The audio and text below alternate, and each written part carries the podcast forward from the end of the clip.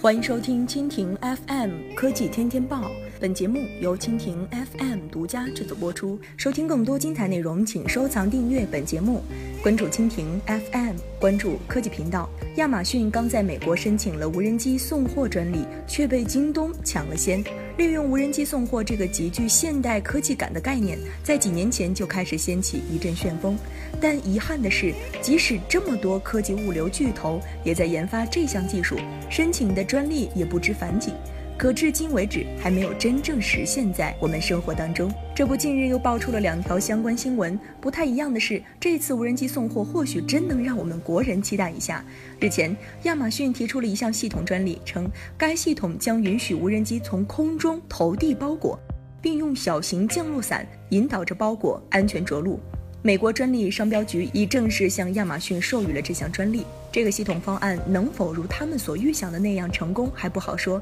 但是现在他们应该会有点急，因为这块蛋糕有人已经抢先一步，即将碰触到了。二十一号，京东集团与陕西省政府在西安签署了关于构建智慧物流体系的战略合作协议。并对外宣布，将利用载重量数吨、飞行半径三百公里以上的中大型无人机，合力打造全球第一个低空无人机通用航空物流网络，实现陕西省全域覆盖。